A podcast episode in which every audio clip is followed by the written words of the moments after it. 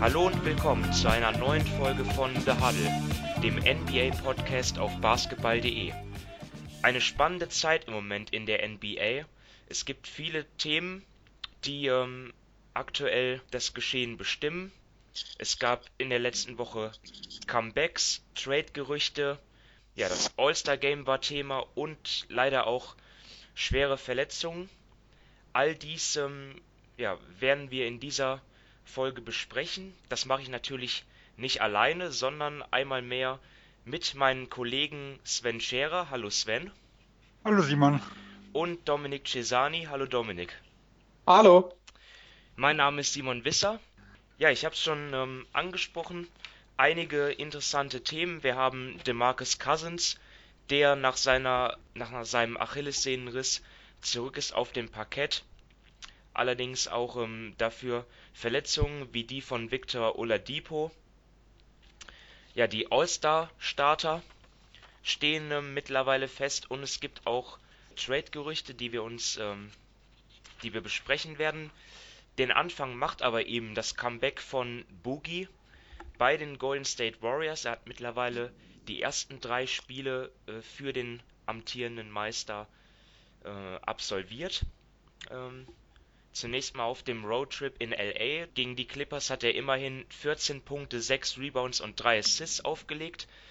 Danach bei den Lakers ähm, 8 Punkte, 9 Rebounds und 5 Assists. Und in der vergangenen Nacht ähm, gegen die Washington Wizards 17 Punkte, 6 Rebounds und 3 Assists. Jetzt ähm, die ne zunächst mal allgemeine Frage an dich, Sven. Wie war denn so für dich der erste Eindruck von Boogie, den du dir gemacht hast? Wie hat er für dich äh, gewirkt jetzt, ähm, ja, was jetzt die Integration im, ins Team betrifft und auch seinen allgemeinen Zustand? Ja, also ich habe am meisten vom Washington-Spiel gesehen, von den ersten zwei nahezu nichts. Äh, und ich muss sagen, im Vergleich zu der Verletzung fand ich seinen körperlichen Zustand eigentlich in Ordnung. Also äh, da ich hätte deutlich, deutlich Schlimmeres erwartet, was, was das mit angeht. Ähm, er wirkt jetzt nicht, äh, bei weitem noch nicht so explosiv wie vor seiner Verletzung, äh, aber er war offensiv recht gut ins Team integriert. Also ich fand, er hat sich ganz gut angepasst. Ähm, man sieht, er ist so der, der einzige klassische Center in Golden State, ähm, der ein guter Passspieler ist. Also da, da merkt man schon einen gewaltigen Unterschied. Ähm, was er mir halt weniger gefallen hat, ist, ist defensiv. Da sind sowohl von der Rotation noch einige Probleme und da hat er auch so seine, ja, ich sag seine alten Schwächen. Äh, ich hat heute, ich habe gesagt, Anfangsviertel von, von Washington gesehen, da hat er sehr, sehr, also er stand sehr viel in Korbnähe, ist kaum rausrotiert, hat sehr viele offene Fre Dreier äh, gelassen. Also äh, Bryant hat einen gehabt, Satoranski hat einen gehabt. Ähm, und das Gleiche war im dritten Viertel wieder und es gab auch viele Durchstecker, wo er gepennt hat.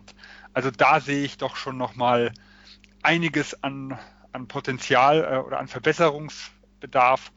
Nur insgesamt, wie gesagt, für die ersten drei Spiele nach einem guten Jahr oder nach einem Jahr Pause, muss man sagen, gutes Comeback. Ja, ich fand es eigentlich auch sehr gut, was er da gezeigt hat. Immer ähm, berücksichtigen natürlich, dass er eine schwere Verletzung hinter sich hatte und ich glaube, jetzt so Ende Januar, das war ja auch schon von vornherein so eigentlich der früheste Zeitpunkt für sein Comeback ähm, gewesen.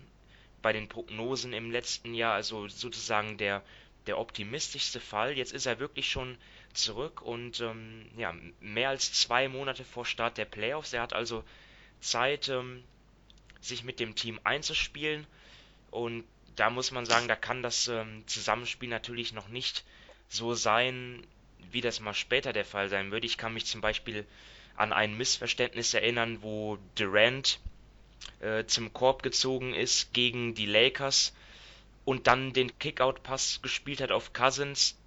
Durant hat Cousins an der Dreierlinie erwartet, aber genau in dem Moment ähm, ist Boogie halt auch in die Zone gestartet und ja, solche Missverständnisse treten einfach noch auf, aber ich denke mal, dort haben die Warriors jetzt sehr viel Zeit, äh, um ihren neuen Star ins Team zu integrieren.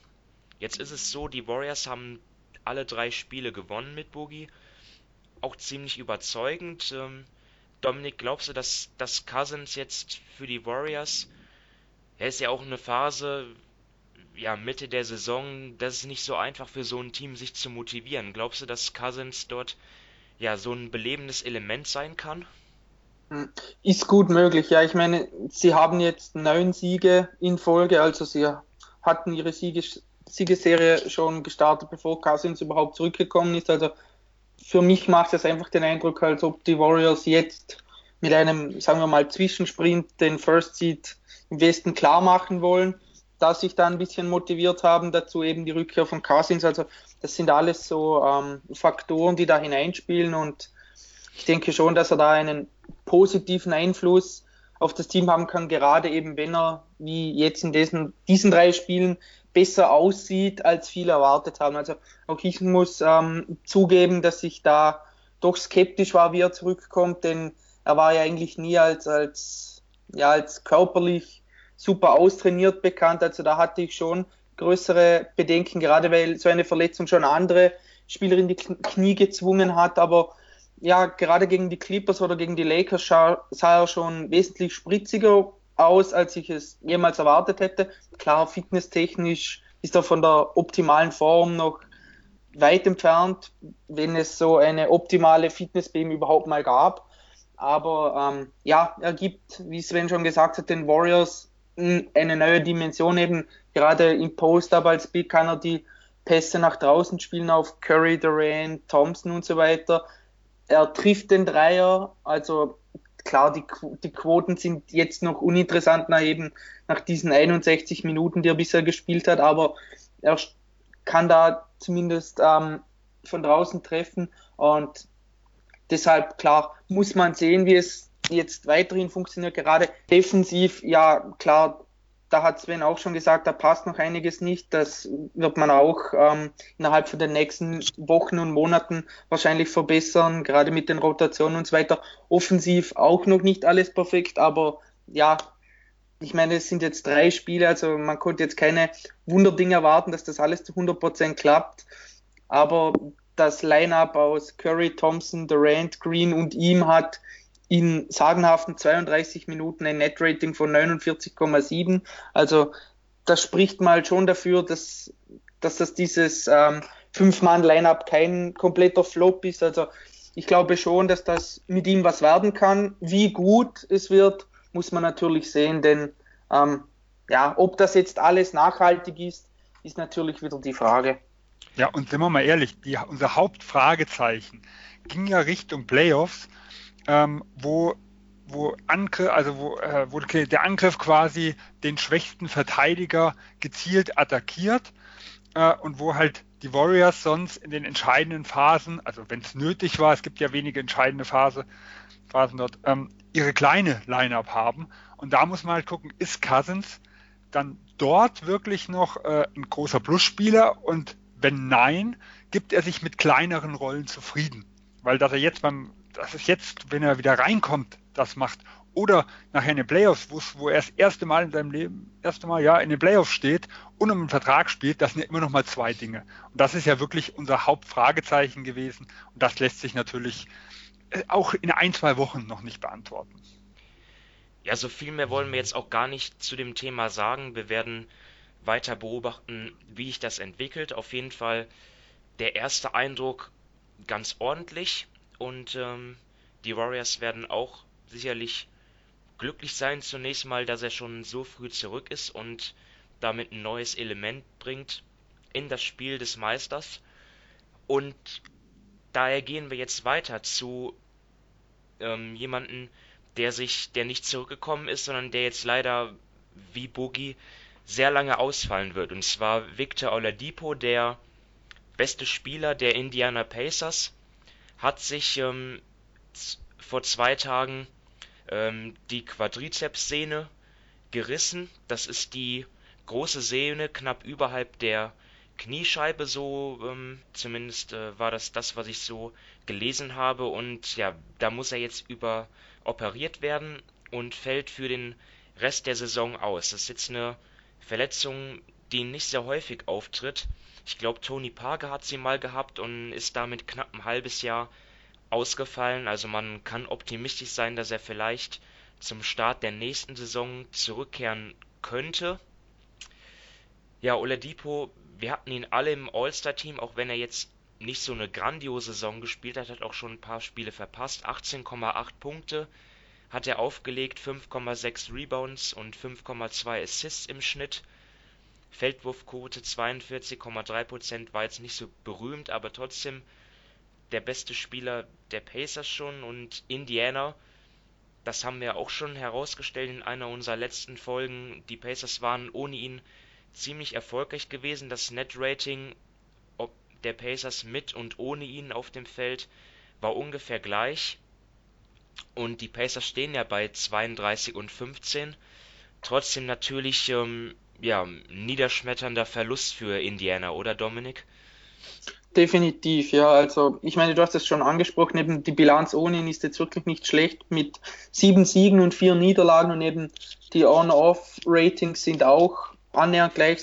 Wenn er nicht auf dem Feld ist, sind, sind sie sogar um 0,5 Punkte besser, aber egal. Meiner Meinung nach hat man es schon irgendwie bei ihm angemerkt, dass da etwas nicht stimmt. Schon die ähm, Aktionen, bevor er sich verletzt hatte, da wirkte er nicht explosiver, konnte gerade beim, beim Wurf komm, kam er nicht so gut vom Boden weg. Also da stimmt es schon einiges nicht. Da fiel ja davor eben auch schon viele Spiele aus, wo man auch nicht genau wusste, kehrt er jetzt zurück, wann kehrt er zurück und so weiter. Also es ist schon enorm schade für ihn und für die Pacers. Und da muss man jetzt mal sehen, wie sie es über einen längeren Zeitraum ähm, kompensieren und nicht nur über, sagen wir mal, zwei, drei Spiele.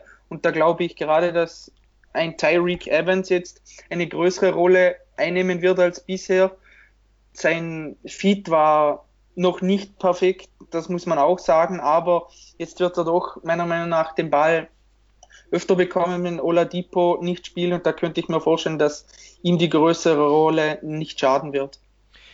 Ja, selbst wenn die Pacers jetzt seinen seine Verletzung in der regulären Saison auffangen können, ist es ja vor allem sicherlich ein Schlag für die Hoffnungen der Pacers in den Playoffs, oder Sven? Ja, das definitiv. Also ich denke, sie spielen im Osten, sie haben schon 32 Siege. Nach momentanen Hochrechnungen braucht man so 7, 38 für die Playoffs. Also ich glaube, über die Playoffs braucht man uns keine Gedanken machen. Ähm, die Sache ist fix. Äh, ich denke, äh, vielleicht sogar Platz 5 fix. Die, die am ehesten dran sind, sind Brooklyn und die kämpfen ja momentan eventuell selber mit Verletzungsgeschichten. Da ist die Dinwiddie-Geschichte noch nicht ganz klar, ob er ausfallen wird länger. Ähm, also ich denke, ein Platz 5 ist immer noch realistisch für Indiana, nur äh, ich sehe halt nicht mehr das Upside irgendwo. Also für mich war Indiana trotz der starken Saison auch von den fünf Teams oben, sagen wir so, der, der Außenseiter, ich will mal vergleichen, so vielleicht ein bisschen wie die Memphis Grizzlies über Jahre, keiner will gegen sie spielen, aber es ist dem einzigen Team, dem ich eigentlich nicht zugetraut hätte, wirklich bis in die Conference Finals oder sogar Finals zu ziehen. Während allen anderen Teams, immer vorausgesetzt, der Kader bleibt gleich, ähm, da, da sehe ich, da, da sah ich das schon das Potenzial, dass das irgendwo möglich ist. Das würde ich bei Indiana jetzt nicht unbedingt sehen. Aber ohne Oladipo sehe ich da ganz klar ein deutlich schwächeres Team, was normalerweise in Runde 1 ausscheiden müsste. Äh, und wir dürfen aber nicht nur vergessen, nicht nur für diese Saison ist das wirklich sehr, sehr schlecht, sondern auch weitergeblickt, weil äh, zum einen natürlich gibt es jetzt gewisse Fragezeichen bei Oladipo. Du hast ja schon angesprochen, die Verletzung ist sehr, sehr selten und Tony Parker hat zum Beispiel im letzten, in der letzten Saison eine ganz schwache Saison gespielt, sah nie explosiv aus äh, während er dieses Jahr wieder etwas besser ist. Ähm, es weiß man natürlich nicht, ob er damit vielleicht äh, von der reinen Explosivität her noch ein bisschen länger äh, zu tun hat, selbst wenn er wieder auf dem Platz stehen kann. Und es ist ja ein entscheidendes Jahr, weil Indiana sehr, sehr viel auf den Sommer gesetzt hat. Also ich weiß nicht, ob sie auf Free Agents kalkulieren oder ob sie jetzt gucken wollten, wie ihr Team funktioniert und gucken, wen sie verlängern weil äh, viele der Leistungsträger werden vertragsfrei im Sommer. Äh, dazu müssen sie überlegen mit Sabonis, ob sie dem jetzt eine vorzeitige Vertragsverlängerung geben. Dieses Team jetzt einzuschätzen, ist ohne ohne die Playoffs, wo man sagen könnte, okay, wie schlagen die sich denn, wenn es jetzt um größere Ziele geht, nahezu unmöglich. Und da sehe ich halt wirklich sowohl für die Saison wie auch langfristig ein ganz großes Problem in Indiana. Ja, um noch ein paar deiner Punkte, äh, um, um noch auf ein paar deiner Punkte einzugehen, Sven, also was ich mit Parker gesagt habe, das war natürlich nur die reine Ausfallzeit. Wie sehr genau, er dann darüber hinaus von der Verletzung beeinträchtigt sein wird, das ist natürlich überhaupt nicht abzusehen. Also was ich gelesen habe, ist, dass so eine Verletzung sich eventuell sogar auf die Explosivität generell auswirken kann für seine gesamte äh, weitere Karriere. Da ich will jetzt nicht den Teufel an die Wand malen, aber das ist, glaube ich, schon eine Verletzung, die ernst zu nehmen ist, auch langfristig gesehen. Und ja, mit den, mit den fünf Teams, die du angesprochen hast, da sind natürlich Milwaukee, Boston, Philadelphia und Toronto und da hat man immer gesagt, ja, also Vierter sollte von denen ähm, keiner werden, weil ähm, dann die Pacers warten in der ersten Runde und das ein ziemlich ähm, heftiges Matchup ist. Ist jetzt natürlich ein bisschen anders. Gut, die Pacers könnten vielleicht sogar selber noch auf einem Top 4 Platz landen am Ende. So gut ähm, haben sie sich ja präsentiert. Ohne Oladipo. Ja, man muss sagen, das, ähm, elf Spiele ohne ein oder jetzt eine restliche Saison ist schon nochmal ein Riesenunterschied. Klar. Ähm, also ich, ich sehe es halt vor allem für die Playoffs kritisch, weil dort einfach die, weil es dort einfach wichtiger ist, ähm, ja, dort, dort kommt es viel mehr auf die besten Spieler an und um da jetzt dann vielleicht überzugehen zur letzten Frage, Dominik. Also Sven hat jetzt schon gesagt, Tyreek Evans oder, oder du hast gesagt, Tyreek Evans äh, positionsbedingt natürlich der Ersatz, aber wer muss generell jetzt ähm, mehr Verantwortung übernehmen? Ja, jetzt noch nur noch ganz kurz nochmal zurück zur Verletzung. Ähm, ich habe gelesen auch, dass Charles Barkley eine ähnliche, wenn nicht sogar die gleiche Verletzung damals hatte bei Houston und die ihn dann zum Karriereende zwang. Also da, ja, wie gesagt, die Verletzung ist wirklich nicht ohne und kann langfristig dann doch ähm, einiges anrichten. Ähm, zu deiner Frage, klar, eben Evans wird wahrscheinlich ähm, mehr Minuten bekommen. Ich kann mir auch vorstellen, dass ähm, ein Corey Joseph dann wieder in eine etwas größere Rolle rückt im Backcourt. Ähm, ja, ich glaube, sie müssen es einfach, sie müssen es natürlich mannschaftsdienlich auffangen. Also da wird jetzt keiner irgendwie rausstechen und die große Rolle übernehmen, aber Oladipo hat jetzt eine Usage Rate von knapp 28, Evans von 27, also die wird wahrscheinlich etwas größer werden und nachher kommen dann eben Spieler wie Sabonis und Bogdanovic, Miles Turner und so weiter, die dann ungefähr bei einer Usage Rate von 20 sind. Also ich glaube, es wird von allen etwas in die Höhe gehen. Da wird jetzt keiner richtig rausstechen und die Nummer 1 Option dauerhaft werden und das ist jetzt für die Regular Season geht das in Ordnung. Also ich gehe davon aus eben, dass sie dann wohl hinter die Sixers und hinter die Celtics zurückfallen auf Platz 5 und dann wird es natürlich in der ersten Runde sehr, sehr hart, wenn dein bester Spieler fehlt. Ja, also wir haben gegen Toronto ja gesehen, da hat Young zum Beispiel übernommen äh, und ich denke auch, äh, wie Dominik sagt, es, es wird eine Teamgeschichte irgendwo sein. Wir werden mal einen Bogdanovic haben, der mal heiß läuft. Wir werden, wie gesagt, mal einen Young haben, vielleicht auch mal einer der Big Men oder ein Sabonis, der in dem, äh, während der ersten Verletzung sehr, sehr viele Anteile auch übernommen hatte. Und vielleicht sehen wir auch mal wieder einen Aaron Holiday, der auch viel Spaß gemacht hat in den paar Spielen, wo er ran durfte.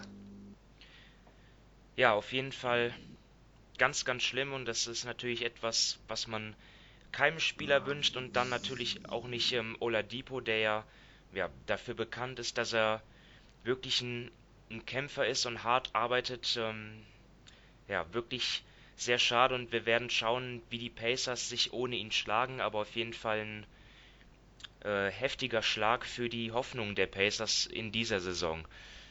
Und dann gehen wir weiter zu einer weiteren Verletzung nicht ganz so niederschmetternd, aber auch ein Thema, ja, was wir auf jeden Fall auch ähm, auf dem Schirm haben sollten. Denn Lonzo Ball ist verletzt bei den Lakers, die ja sowieso ja in dieser Saison zu kaum oder eigentlich gar keinem Zeitpunkt komplett waren. Und jetzt ist es so, der eine Point Guard kehrt zurück mit Rajon Rondo. vergangene Nacht ähm, zurückgekehrt und der andere ist jetzt raus. Also Lonzo hat sich eine Verstauchung im linken Knöchel zugezogen. Eine der schweren Art, deswegen wird er auch vier bis sechs Wochen ausfallen. Also vielleicht ist er nach dem All-Star Break wieder zurück. Vielleicht dann aber noch ein paar Spiele raus, also so 10 bis 15 Spiele wird er verpassen. Ähm, das hat er sich jetzt vor knapp einer Woche zugezogen gegen die Rockets bei der Overtime-Niederlage. Das heißt, eine Woche ist schon vorbei, aber trotzdem kann man davon ausgehen, drei bis fünf Wochen ist er immer noch raus. Ähm, Dominik, jetzt ist er jemand, der jetzt nicht so als Scorer auffällt, aber natürlich fürs Playmaking enorm wichtig ist. Also, wie können die Lakers das jetzt auffangen? Ja, also zuerst mal, ich glaube, die vier bis sechs Wochen haben schon einige gesagt, dass das recht optimistisch ist, denn du hast schon gesagt, es ist eines, oder es ist eine Verstauchung von der schweren Sorte, also es ist ein dritter Grad, das ist, was ich so gelesen habe, zwischen 25 bis 75 Prozent gerissen und wird oft, sehr oft sogar operiert. Also da glaube ich, dass das sehr optimistisch ist.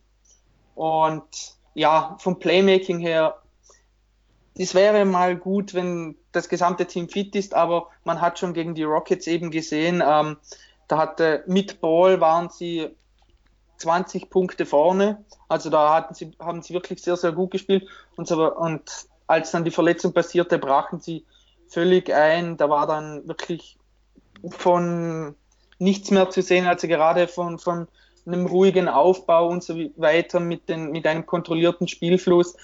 Das ging dann wirklich den Bach runter und das hat sich dann auch gegen die Warriors gezeigt. Jetzt letzte Nacht ist dann zum Glück Rondo zurückgekehrt, aber es ist einfach schade, denn in den letzten zehn Spielen, also gerade nach der Verletzung von LeBron, fing er wirklich an, wieder besser zu werden. Also er hatte elf Punkte, sieben Assists, sechs Rebounds, traf 36 Prozent seiner Dreier bei 5,5 Versuchen.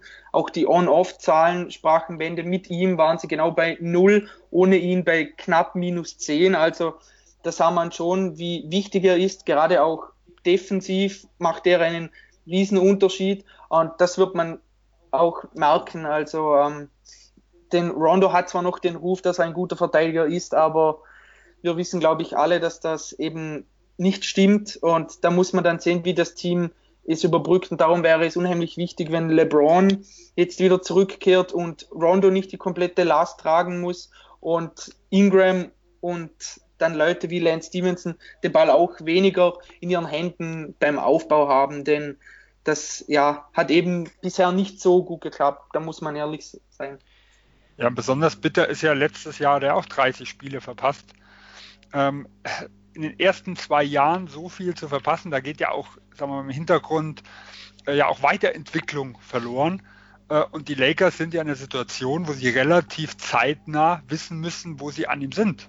Also ob er ein Langzeitfit neben LeBron James ist äh, oder ob sie sich halt anderweitig umgucken müssen. Das halt für die für die äh, Evolution, um das halt rauszufinden, ist es halt schwierig. Ja, ich, ich glaube, vom Fit her passt es schon, aber wie du gesagt hast, es ist einfach ein Problem, dass er so oft ausfällt, gerade auch eben, weil er sich letztes Jahr in der, oder weil er sich in der Offseason operieren lassen musste, konnte er nicht an seinem Spiel arbeiten, was normalerweise unheimlich wichtig für Spieler ist, die in ihr zweites Jahr gehen. Das sieht man ja jetzt auch bei Darren Fox. Da hat er wirklich einen Sprung gemacht und die Zeit, diese paar Monate im Sommer fehlen Ball. Und ja, es ist jetzt, letztes Jahr war es schon so, dass er da dann Mitte der Saison wirklich gut in die Spur gefunden hat, eine, eine Reihe von vielen guten Spielen hatte und sich dann wieder verletzte. Und das ist natürlich, ja, überhaupt nicht gut. Und da muss man auch sehen, eben, wie das in Zukunft weitergeht, denn in so jungen Jahren eben so viele Spiele zu verpassen, ist nicht optimal. Ja, also für die Lakers sind natürlich jetzt auch an einem Punkt, ja, wo sie ähm, aufpassen müssen, weil sie sind ja schon aus dem Playoff-Ring gefallen. Sie haben jetzt wieder deutlich verloren gegen Minnesota. Das meiste hängt natürlich davon ab, wann kehrt LeBron James zurück. Aber auch Lonzo Ball auf jeden Fall ein wichtiger Spieler und ja, der wird den Lakers jetzt eine ganze Zeit lang fehlen. Ähm, nicht wirklich einfach. Und dann hat, hat einer von euch noch irgendwie einen Punkt? Ansonsten gehen wir zum nächsten Programmpunkt. Auf nach Texas. Auf nach Texas zu den Houston Rockets. Und dort spielt sich natürlich im Moment ja vor allem die James Harden Show ab. Also wir hatten ihn und ja auch die Rockets, die ja wirklich ja, einen richtig guten Run hingelegt haben in den letzten Wochen schon in einer unserer letzten Folgen ausführlicher besprochen, aber vielleicht dann doch nochmal zu James Harden, der, weil, weil wirklich in den letzten, was, was er abliefert, in den letzten 10, 12 Tagen ist wirklich der absolute Wahnsinn. Also jetzt mal die letzten fünf Spiele genommen, er hat 57 Punkte aufgelegt gegen Memphis, 58 gegen Brooklyn, dann 48 gegen die Lakers, 37 äh, in Philadelphia und 61 Punkte bei den New York Knicks. Und äh, das sind dann über die letzten fünf Spiele 52,2 Punkte pro Spiel. Und kein einziger davon äh, ging, ein, ging ein Assist davor. Ähm, die Usage Rate liegt bei 46,8%. 350 Punkte Spiele in einem Monat gab es zuletzt ähm, von Will Chamberlain im Januar 1963. Ja, gegen die Knicks hatte er auch 20 Freiwürfe und 20 Dreier genommen. Das ist auch ja, zum ersten Mal, dass ein Spieler sowas ähm, gemacht hat und ja, es hat dafür gesorgt, dass die, die Rockets trotz ihrer heftigen Verletzungsmiserie drei der fünf Spiele gewonnen haben. Und über die Saison gesehen steht Harden jetzt bei 36,3 Punkten pro Spiel. Das ist ähm, der höchste Punkteschnitt seit Michael Jordan in der Saison 86, 87 und der siebthöchste überhaupt, also wenn er das durchhalten würde. Ähm, absolut Wahnsinn, diese Zahlen. Wir wollen aber jetzt ein anderes Thema besprechen und zwar zum einen Carmelo Anthony, der sein letztes Spiel für die Rockets am 8. November absolviert hat, aber jetzt ist es tatsächlich am Dienstag dann zu einem Trade gekommen nach Chicago und der Deal sah so aus, dass Melo halt ähm, zu den Bulls geht, ähm, die dann zudem noch Geld erhalten. Wie man weiß, ist das für den Bulls-Besitzer Jerry Reinsdorf äh, noch ein bisschen wichtiger als für so, so manch anderen Besitzer. Und zudem wurden dann auch noch Draftrechte getauscht, und zwar die von John Dibbler und Tadica Dragicevic. Ja, ähm, beide haben jetzt für, für die NBA-Fans, die sich mit den beiden nicht so auskennen, das sind zwei Spieler, die ja bislang eine recht akzeptable Karriere hingelegt haben in Europa. Dragicevic im Moment in der ACB, Dibbler bei Darusafaka in der Türkei, Euroleague-Team aber die beide jetzt nie in der NBA gespielt haben. Und das war halt notwendig, äh, deswegen, weil halt immer irgendwie ein Gegenwert von beiden Teams in so einem Trade da sein müssen muss.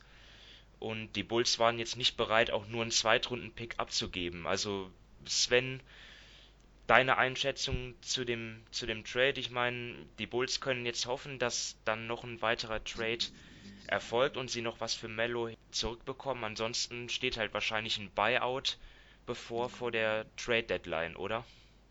Genau, also wir können, wenn er nicht als Cap-Filler irgendwo in den, in den, Trade integriert wird, am 8. Januar mit dem Buyout, äh, am 8. Februar mit dem Buyout rechnen. Äh, es ist ja jetzt schon klar, es wurde schon angekündigt, dass er nicht für Chicago spielen wird. Äh, aus Houston-Sicht, es geht halt einfach darum, Luxussteuer zu sparen. Also sie werden so zwei bis drei Millionen Luxussteuer sparen und dafür haben sie halt sein Gehalt plus 900.000 draufgelegt und ähm, plus halt sein Gehalt sparen sie auch noch. Von dem her, das ist so ein, so ein typischer Move, den wir immer wieder halt sehen zwischen, zwischen zwei Teams, wo halt jeder dem anderen ein bisschen entgegenkommen, Gefallen tut. Einmal hier, wie gesagt, gibt es Geld für Chicago und einmal spart Houston Geld. Eine rein finanzielle Geschichte. Und Mello steht halt nur jetzt in den Büchern. Falls noch irgendwas passiert bis zum 7. Februar und sie noch irgendwo halt ähm, ein bisschen Gehalt brauchen, um den Deal möglich zu machen. Ja, und um das auch. Aber sie können ja eh nur 1 zu 1 traden. Also es muss halt ein 1 zu 1 Trade sein. Vermutlich ist es, wird auch nichts passieren. Ja. Und danach, um das auch mal kurz zu erwähnen, gehen halt die meisten davon aus, dass er sich dann halt den Los Angeles Lakers anschließen wird, aber fest steht halt noch nichts. Die Bulls suchen jetzt erstmal einen Abnehmer Und danach, wenn das nicht passiert, wenn das nicht eintrifft, dann wird er halt entlassen und kann danach sein weiteres Team, sein nächstes Team selber aussuchen. Ja, Dominik würde sich freuen, gell? Ja, aber gut, für mich ist das überhaupt noch nicht klar, denn die Lakers müssen einen Spieler entlassen oder einen Trade machen, indem sie einen Spieler mehr abgeben, als sie bekommen. Und von den 15 Spielern, was die Lakers jetzt haben, wollen sie keinen entlassen, was ich absolut verstehen kann. Das Interesse vom Front Office an Melo ist auch relativ begrenzt, weil man weiß nicht, wie fit er ist. Die Lakers spielen ein hohes Tempo. Er, er hat sich vorher bei den Rockets und bei den Thunder nicht wirklich unterordnen können. Also das wäre jetzt die dritte Station, in der er es machen müsste. Da bin ich skeptisch.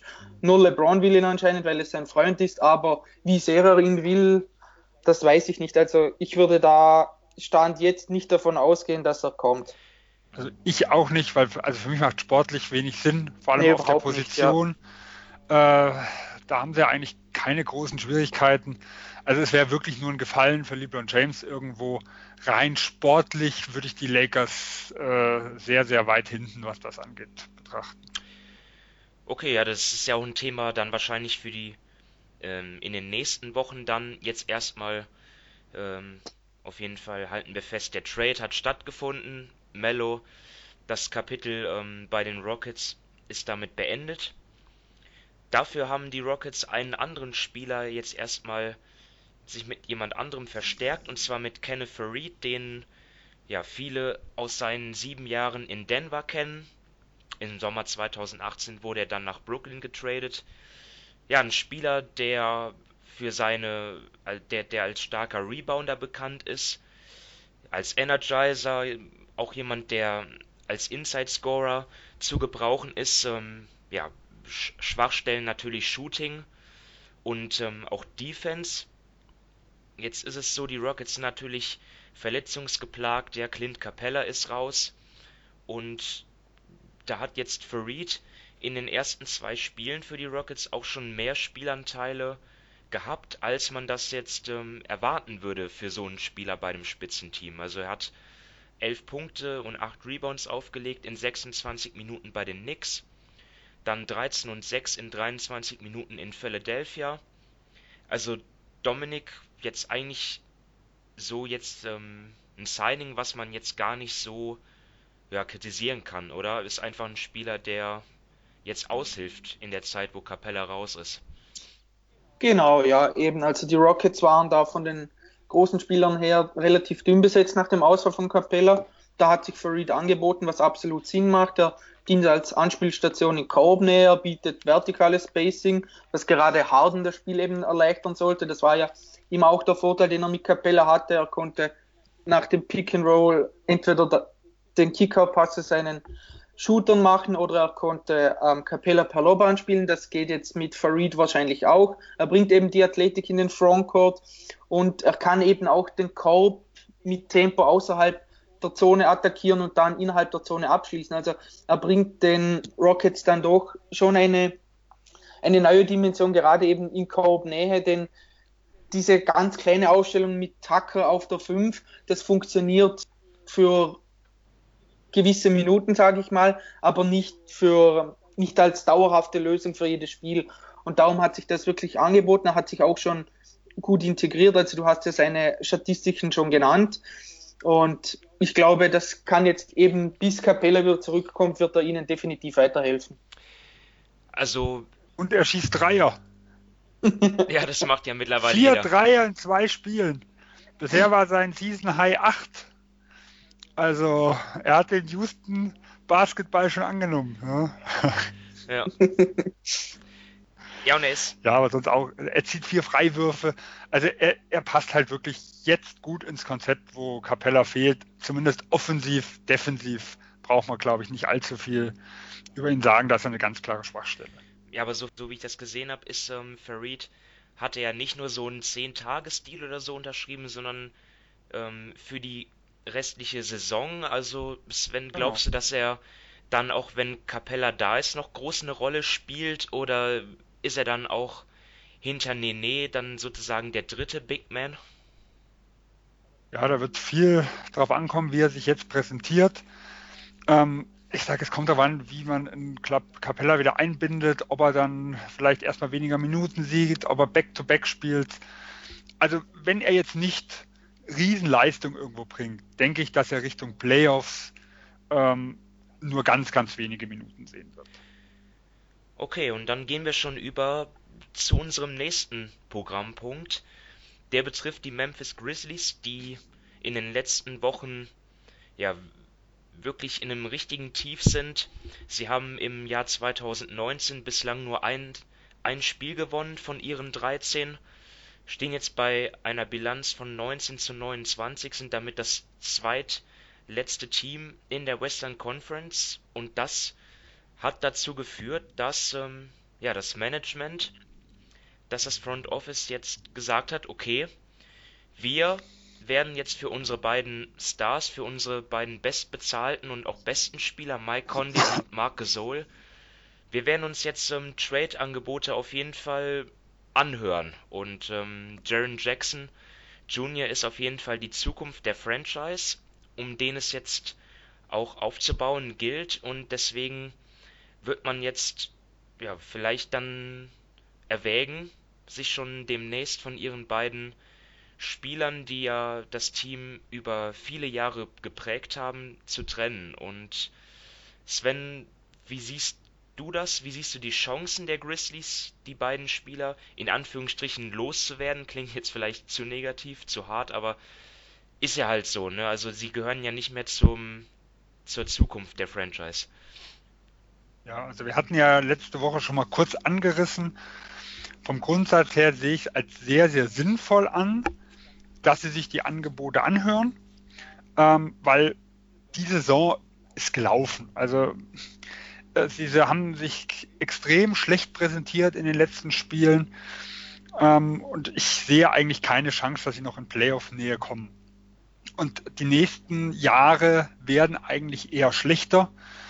Man hat mit äh, Jackson Jr. einen ganz klaren Baustein für die Zukunft und äh, darauf lässt sich aufbauen. Schwierig ist es halt, was so die, das ganze Umfeld angeht. Das sind halt zwei Galionsfiguren in Memphis und deswegen könnte ich mir halt vorstellen, dass Memphis mehr haben will, als der Markt eigentlich hergibt.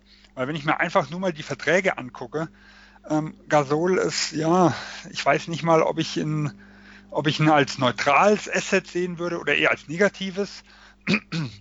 Und Conley sieht da auch nicht viel besser aus. Also ich finde einen sehr, sehr guten Spieler.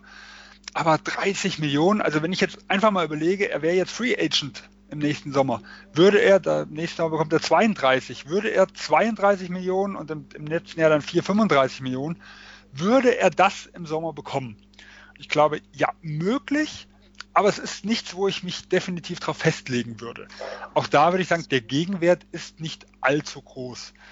Äh, und deswegen bin ich eher skeptisch, was die, was die Sache angeht, ob wirklich der Gegenwert groß genug ist, damit Memphis sich trennt. Der einzige, was ich mir vorstellen könnte, dass die zwei sagen, okay, wir wollen nicht mehr, dass man vielleicht, dass die, dass das Team vielleicht sagt, okay, die waren über Jahre treu, das sind unsere Leute, das können wir im Hintergrund gut verkaufen. Die wollten nochmal äh, um den Titel, um die Playoffs äh, irgendwo mitspielen. Dann könnt, dann kann ich mir vorstellen, dass es einen Trade gibt.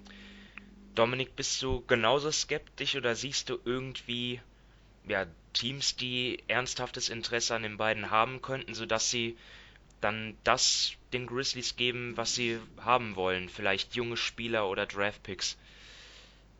Ja, ich meine, also Conley spielt wieder eigentlich eine gute Saison, das muss man sagen.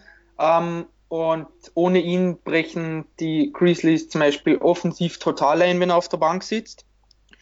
Und ich glaube, er könnte schon einigen Teams weiterhelfen. Ich sage mal zum Beispiel Utah oder den Bucks oder vor der Verletzung von Oladipo wäre auch, wären auch die Pacers eine Möglichkeit gewesen. Aber Sven hat eigentlich schon die ganzen ähm, Negativaspekte angesprochen. Ich meine, er hat jetzt dieses Jahr 47 Spiele gemacht.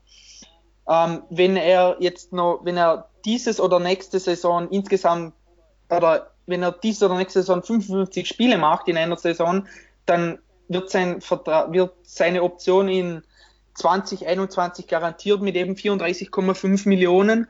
Und das ist dann doch schon nochmal äh, eine heftige Zahl, wenn man sich auch ähm, ansieht, wie viele Spiele er in den letzten Jahren gemacht hat. Also letzte Saison 12 Spiele, davor 69, 56. Also er war nie wirklich komplett fit. Und das ist dann schon ein Punkt, der mir als interessiertes Team ein bisschen Angst machen würde, eben das Alter plus das Geld und eben was auch ähm, äh, Memphis als Gegenwert fordert. Denn wie gesagt, er spielt eine gute Saison, aber es gibt, es sind dann doch einige Punkte, die gegen ihn sprechen, die gegen seinen Trade-Wert sprechen. Und da tue ich mir derzeit auch schwer, ähm, auf, auf einen Trade-Wert zu kommen, der beiden Teams in etwa ähm, das gleiche Wert ist. Also eben das, keine Ahnung, irgendein Team so viel bietet, wie die, ähm, wie die Grizzlies sehen wollen. Das kann ich mir derzeit eher schwer vorstellen. Ja, so werden wir schauen, ob dort hier wirklich Interesse besteht. Vielleicht können wir auch selber mal ähm, die Trade Machine anwerfen. Äh, das werden wir auf jeden Fall nächste Saison machen. Von daher greife ich da schon mal vor auf. Nächste auf Woche, ne nicht nächste Saison. ja, nächste, nächste Woche natürlich. Ähm, auf ne daher greife ich schon mal vor auf nächste Woche, wo wir dann eine Sonderfolge aufnehmen werden nur zu Trades. Und dort werden vielleicht auch äh, Conley und Gasol drin enthalten sein. Ähm, ja, will irgendjemand von euch noch was zu dem Thema sagen? Ja, ich glaube nochmal ganz kurz entscheidend für mich halt, das haben wir, wie gesagt, letzte Woche einfach mal kurz angerissen, aber das ist einfach nur nochmal sehr wichtig. Ähm, ist Memphis bereit, langfristige Verträge aufzunehmen? Das ist für mich halt ein absoluter Schlüsselpunkt bei der Geschichte, weil dann können sie auch Gegenwert bekommen. Äh, ich nehme mal das Beispiel, Washington habe ich letzte Woche gesagt mit Miami. Ähm, wir können über Detroit sprechen. Äh, ist man bereit, zum Beispiel einen Jackson mit aufzunehmen, einen Lawyer oder auch einen Drummond theoretisch? Äh, oder Charlotte, das sind ja so Teams, die um die Playoffs einfach spielen, die kurzfristig Verstärkung brauchen. Ähm, wenn man dort bereit ist, ein Biombo zum Beispiel mit aufzunehmen, ist es überhaupt kein Problem, äh, ein Paket zu schnüren, zum Beispiel für ein Gasol, und auch noch Value zurückzubekommen. Nur allein für den Spieler. Dort finde ich halt äh, eher schwierig, da, sagen wir mal, größeren Gegenwert zu erhalten. Aber für Memphis wäre das meiner Meinung nach auch kein Problem, weil wenn sie sich im Umbruch befinden. Wir sehen ja jetzt, Cleveland hat Hansen aufgenommen, hat Delhi aufgenommen. Wir sehen, die Hawks nehmen langfristig Verträge auf. Also wenn Memphis sich dort anschließt, dann sehe ich auf jeden Fall einen Markt, der für beide Seiten interessant sein kann. Schwieriger wird es halt, wenn sie viel Gegenwert haben wollen und finanzielle Flexibilität. Dann gibt es nur ganz, ganz wenige Teams, die in Frage kommen. Ja, also es steht ja auch noch gar nicht fest, dass es einen Deal geben wird, aber die Grizzlies sind auf jeden Fall an dem Punkt angelangt, wo sie sich Angebote anhören und das ist ja alle, allein das ist ja schon ähm, mal ein Schritt, dass sie ähm, erkannt haben, dass jetzt auf jeden Fall die Ära dort ähm, zu Ende ist langsam. Und die Ära der Phoenix Suns, die ist noch nicht zu Ende. Sie geht weiter, denn ähm, ja, jetzt gab es zuletzt eine Meldung, dass der Stadtrat die Renovierung der Halle genehmigt hat, beziehungsweise dass sie die Finanzierung oder einen großen Teil der Finanzierung genehmigt haben. Ähm, denn die ähm, Halle ist auf jeden Fall sehr renovierungsbedürftig. Das wird jetzt angepackt werden und 2021 etwa dann fertiggestellt. Und damit steht auch fest, dass die Suns in Phoenix bleiben werden bis 2037. Es gibt noch eine Option auf 2042. Äh, Und das war ja jetzt nicht so selbstverständlich, denn es hat an es hat ja Gerüchte gegeben, dass ähm, der Besitzer der Franchise, Robert Sava, angeblich damit gedroht hat, ähm, die, Fran die Franchise ähm, mit der Franchise umzuziehen nach Las Vegas, wenn seine äh, Anforderungen, wenn seine Forderungen nicht erfüllt werden. Und jetzt ist es so, Jetzt hat man sich darauf geeinigt, dass die Stadt halt 150 Millionen der, für die Renovierung übernehmen und der Besitzer 80 Millionen. Dazu gibt es dann noch ein paar Zugeständnisse von Seiten der Besitzer, ja, dass, dass er dann schon noch etwas für die Community macht, aber letztendlich sind das so die Zahlen. Ähm, ja, wie siehst du da die Rolle von, von dem Besitzer Sven? Er ist ja eh jemand, der ja wirklich dort nicht wirklich beliebt ist in der Stadt. Ja, also ich sag mal kurz, er ist ein deutlich besserer Geschäftsmann äh, wie ein Besitzer, weil das, das Zuschüsse gab von der Stadt oder vom Staat, das ist in den letzten Jahren ja kein Einzelfall gewesen. Aber er hat es immerhin geschafft, von allen 14 Teams, die in den letzten Jahren da verhandelt haben, prozentual das zweitmeiste rauszuschlagen. Also rund 65 Prozent der Gesamtkosten übernimmt die Stadt Phoenix. 150 Millionen sofort und 25 langfristig für Instandhaltungskosten. Ähm, also als Geschäftsmann hat er dann doch sehr, sehr viel richtig gemacht. Als Besitzer äh, im sportlichen Sinne schweigen wir drüber. Ja, ja also ich finde das auf jeden Fall extrem schwierig ähm, zu verstehen, dass einfach dort ein Besitzer ist, der ein Privatvermögen hat von mehreren hundert Millionen Dollar. Also ich glaube, ich glaube bei ihm sind bei Sava sind es 400 oder 500 Millionen und ähm, ja, dass dort wirklich dann so eine so eine Stadt dann für einen Großteil der Kosten dort aufkommen muss. Und Sava ist ja jemand, der jetzt auch sowieso nicht als jemand gilt, der besonders viel investiert in das Team auch. Ja, er hat das Team ja gekauft vor 15 Jahren, glaube ich. Das hat er damals angefangen, dass er da schon sehr knausig war ähm, mit der Joe Johnson Verlängerung, wo er nicht alles dafür getan hat, dass Joe Johnson geblieben ist. Er hat ihm nicht das Geld bezahlt und ja, deswegen ist er dann letztendlich auch als Restricted Free Agent gegangen. Und die Suns, die damals ja ein wirklicher Contender waren, hat das wirklich ziemlich geschwächt und das ging dann über die ganzen Jahre weiter. Und ähm, Dominik, da muss man wirklich sagen, den Suns, den Fans dort wäre es schon zu wünschen, wenn dort ein Robert Sava mal ähm, ja, abgelöst, wenn, wenn er das Team verkaufen würde, aber da hat ja niemand außer ihm Einfluss drauf, oder? Ist schon ein schwieriges Thema, oder? Definitiv, ja. Ich meine, für viele ist das einfach so ein Hobbyspielzeug oder einfach ein Hobby. Das wirft dann nebenbei noch Geld ab, wenn man jetzt nicht massiv in die Luxussteuer geht. Also wenn, wenn der einer nicht unbedingt verkaufen muss, dann machen sie es natürlich äh, ungern. Also ich kann, ich kann das schon verstehen, aber ich verstehe eben auch jeden Phoenix-Fan, der da in den letzten Jahren unheimlich frustriert ist mit dem, was, was da passiert, denn das ist wirklich, in den letzten Jahren gehören sie immer zu den schlechtesten oder ja, zu den schlechtesten Teams in der Liga und sie machen eben auch keinen guten Eindruck. Also ja, ich, die Frage ist natürlich auch, wie sehr ähm, die Drohung, dass er nach Las Vegas oder eventuell nach Seattle geht, wie groß diese Drohung war. Ich glaube, sie war nicht so groß, denn er kann ja nicht einfach entscheiden, er will gehen, sondern das muss ja von den anderen Besitzern auch noch ähm, genehmigt werden. Und da bin ich doch skeptisch, dass, dass die anderen Besitzer das einfach ja, bestätigt hätten, dass man einfach einen Markt verlässt ohne, ohne Not und dann irgendwie ein neues Team dann nach Seattle oder eventuell sogar nach Las Vegas bringt. Also ich bin da skeptisch, dass das geklappt hätte, aber. Es geht halt darum, ja, es ist halt traurig, dass ihm so ein Erpressungsversuch ähm, wirklich zuzutrauen wäre, ne? Das ist es halt. Ja, ja, klar, klar, das auf jeden Fall. Aber da ist er ja natürlich nicht der Einzige. Ich meine, jetzt mal ein Sprung in eine andere Sportart. Im, Im Football, im American Football war es die letzten Jahre immer das Gleiche, wenn da ein Team unbedingt ein neues Stadion wollte oder eine Renovierung, haben sie immer gesagt, ja, wenn wir das von euch nicht bekommen, dann geht das Team einfach, dann nehme ich das Team und wir gehen nach Los Angeles, weil die damals kein Team hatten. Jetzt haben die zwei Teams, jetzt funkt das, funktioniert das nicht mehr so gut. Und da muss man auch sagen, es ist einfach von, von Stadt zu Stadt oder von Staat zu Staat unterschiedlich.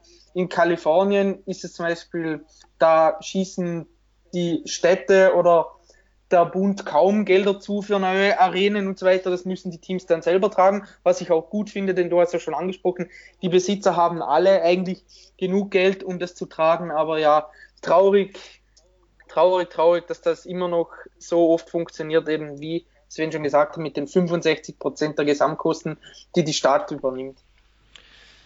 Ja, so die Suns wirklich von einer der angesehensten Franchises in den letzten 15 Jahren. Ja, mittlerweile durchgereicht worden und, und zählen jetzt zu den zu den am schlechtesten geführten und auch sportlich läuft es ja nicht wirklich gut. Ähm, die Suns auch ein Team, das selten in den Playoffs war in den letzten Jahren. Jetzt ist ja wieder ein bisschen Hoffnung da durch Devin Booker, durch die Andre Ayton, aber ja, wie das Team geführt wird vom Besitzer, wirklich ähm, keine leichte Zeit dafür die Fans der Suns und ja, aber machen kann man dort wirklich sehr, sehr wenig. Das haben wir ja auch schon jetzt rausgestellt. Also muss man mal schauen, ob ähm, die Suns-Fans dann vielleicht irgendwann erlöst werden und Robert Sava wirklich das äh, Team verkauft. Aber aktuell habe ich da jetzt nichts wirklich Konkretes gehört. Von daher wird das zunächst mal ähm, auf absehbare Zeit so weitergehen. Dann haben wir noch einen Punkt und zwar, ähm, das betrifft die Brooklyn Nets und zwar, über die haben wir uns ja in der letzten Folge sehr lobend geäußert. Jetzt wird allerdings Spencer Dinwiddie vermutlich erstmal eine Zeit lang fehlen. Auch einer der wichtigen Spieler, einer der wichtigsten Ballhändler, ähm, DeAngelo Russell, äh, bringt sich da ja im Moment sehr hervor, tut sich da hervor, aber auch Spencer Dinwiddie spielt eine super Saison. Wird jetzt ein paar Wochen ausfallen. Sven, ähm, kannst du da ein bisschen mehr zu sagen, was wir da aktuell schon wissen? Ja, also es wird vermutet, äh, dass er einen Bänderriss im rechten Daumen hat. Und vier bis sechs Wochen wird spekuliert. Für mich wäre es ein schwerwiegender Ausfall, weil äh, er ist für mich momentan der beste Spieler in Brooklyn. Und Brooklyn hat ja momentan eine gute Serie, ist äh, sehr gut im Playoff-Rennen mit drin. So ein Ausfall über eine längere Zeit würde die ganze Geschichte wieder recht offen machen. Und was wir auch noch kurz abhandeln wollen, sind die Pelicans, wo es ebenfalls ein paar Ausfälle gibt. Neben Anthony Davis, der ja jetzt ähm, ja, vielleicht zwei Wochen verpassen wird, vielleicht auch länger. Also ich, da, da gab es auch immer wieder Korrekturen, was jetzt die Ausfallzeit betrifft. Wir werden es abwarten, aber jetzt sind auch Nikola Miotic und Julius Randle erstmal raus. Dominik, ähm, ja, kann man da jetzt schon die Playoff-Hoffnungen der Pelicans wirklich ad acta legen? Ja, es sieht schwer danach aus. Also sie haben jetzt viereinhalb Spiele Rückstand auf Platz 8. Der restliche Spielplan ist der zehnt schwerste in der gesamten Liga. Eben Davies weiß man noch nicht, wie lange er wirklich ausfällt. Mirotic hat jetzt gefehlt. Randall ist auch ähm, Day to Day. Also mehr oder weniger die besten Spieler im Frontcourt fehlen einfach. Und ja, ich glaube, da sieht es sehr, sehr schlecht aus mit dem Erreichen der Playoffs. Denn von den Teams, die wirklich vor ihnen sind, also ich sage mal, von den ersten 8, 9, 10, da kann ich mir nicht vorstellen, dass eines oder sogar zwei total einbricht, also dass die dann total einbrechen und dann die Pelicans einen Siegeslauf mit, keine Ahnung, mit 10, 12 Siegen in, innerhalb von 15 Spielen, dass sie das dann auflegen. Also ich glaube, man kann wirklich schon sagen, dass es da, ja, dass der Zug abgefahren ist mit den Playoffs. Ja, und das ist ja eine ganz interessante Geschichte für die nächsten zwei Wochen, weil New Orleans galt ja als eines der aggressivsten Bayer, äh, die bereit waren, ihren diesjährigen Pick zu opfern, plus vielleicht äh, auslaufendes Gehalt oder das von äh, Solomon Hill, aus dem, äh, das bis 2016 läuft. Die Frage ist, wenn man jetzt die Bedenken hat, dass die nicht fit sind oder erst ein bisschen später zurückkommen, ist man dann noch bereit, äh, jetzt ein wichtiges Asset zu opfern? Oder äh, gehen sie hin und sagen, okay, wir werden diese Saison eh keine Playoffs mehr erreichen. Wir schauen, ob wir vielleicht im Sommer mit dem Pick nochmal was machen können, um Davis zum Verlängern zu überreden. Äh, und ob wir halt diese Saison in Anführungsstrichen gucken, dass wir es auskurieren, ab, abschenken in Anführungsstrichen, also abschenken ist immer leicht gesagt, aber zumindest, dass wir nicht mehr all in gehen in diesem Jahr, weil das hat ja schon Auswirkungen, was noch passieren könnte. Ja, oder um es vielleicht sogar, um vielleicht sogar einen drastischeren Fall zu nennen, vielleicht werden die Pelicans zur Trade Deadline noch hin ähm, sogar Seller. Ne? Also das ist auch etwas, was wir dann vielleicht nächste Woche dann im, im Trade Podcast besprechen werden. Ähm, zunächst mal ist es so, die Playoff-Hoffnungen der Pelicans wirklich sehr, sehr geschrumpft jetzt durch diese ganzen Verletzungen im Frontcourt. Ähm, und dann als abschließenden Punkt äh, wollte ich noch erwähnen, äh, eine, eine News dann halt noch bekannt geben zum All-Star Game, weil wir da ja auch in der letzten Folge sehr ausführlich drüber gesprochen haben. Und mittlerweile ist es so, jetzt in der vergangenen Nacht wurden die Starter bekannt gegeben. Und das ist im Westen sind das Stephen Curry, James Harden, Kevin Durant, Paul George und LeBron James. Und im Osten werden starten Kyrie Irving, Kemba Walker, Kawhi Leonard, Giannis Antetokounmpo und Joel Embiid. Das sind jetzt auch die zehn Leute, die wir jetzt, ähm, abgesehen von LeBron James, auch ähm, alle beziehungsweise teilweise in unserem äh, in unseren Starterteams hatten. Äh, die Kapitäne werden LeBron und Janis sein und die restlichen All-Stars werden dann, weiß nicht, nächste Woche oder so bekannt gegeben, dann halt ähm, die Reservisten, die ja von den Coaches dann bestimmt werden. Ähm, ist das nach wie vor so? Es hat sich ja so viel geändert, Sven. Ja, ja, also von den Coaches ja. Wann genau? mich hat selbst heute Morgen überrascht, äh, dass die Starter rauskamen. So wenig interessiert mich das eigentlich ja. noch Richtung All-Star Game. Also drüber zu reden, drüber zu diskutieren, das finde ich noch interessant. Wer es nachher wirklich wird, ja, eher weniger. Äh, aber die Coaches bestimmen die ganze Geschichte noch. Aber wie gesagt, wann es rauskommt, weiß ich jetzt aus dem Stegreif auch nicht ja, so auf jeden Fall ähm, scheint, ist es so, dass die Coaches ähm, jetzt die Reservisten, die sieben fehlenden Spieler dann für jede Conference bestimmen werden. Und danach, einige von euch werden es wissen, wird ja eine Draft stattfinden. Das heißt, die Kapitäne werden dann einer nach dem anderen ihr Team dann zusammenstellen. Und das wird in diesem Jahr sogar im Fernsehen übertragen werden. Müssen wir mal schauen, ähm, ob da wirklich eine Show draus wird oder ob es letztendlich total egal ist. Ähm, das müsst ihr selber entscheiden, ähm, je nachdem, wie euch das All-Star Game interessiert. Auf jeden Fall der Vollständigkeit halber wollten wir das jetzt noch zum Abschluss erwähnen. Und ja, damit sind wir am Ende dieser Folge angekommen. Wie gesagt, jetzt schon während der Folge ein paar Mal erwähnt. Nächste Woche wird es dann eine Folge geben, wo wir ausschließlich über die Trades reden werden. Ähm, und auch ihr könnt euch daran be beteiligen. Ihr könnt euch un ihr könnt uns eure Fake Trades ähm, geben, wenn ihr wollt. Ähm, wenn ihr irgendwelche Trades habt, äh, die werden wir in der Folge gerne äh, besprechen. Äh, wenn ihr also irgendwelche Deals habt, dann könnt ihr uns ähm, diese schicken per E-Mail an ähm, an, an meine E-Mail-Adresse an simon.wisser.basketball.de oder auch äh, auf Facebook. Auf Twitter werden wir dann äh, vor der Folge Aufrufe starten, wo ihr dann entweder in die Kommentare oder per, per Screenshot aus der Trade Machine uns dann die Deals ähm, schicken könnt. Wir werden sie auf jeden Fall besprechen. Ähm, ja, und damit bedanke ich mich bei Sven und Dominik für äh, eure Einschätzungen und auch an die Hörer. Äh, vielen Dank fürs Zuhören und damit ähm, verabschiede ich mich oder verabschieden wir uns für diese Woche und ähm, ja, wünschen euch ein schönes Wochenende mit der NBA und bis nächste Woche. Ciao. Ciao. Tschüss.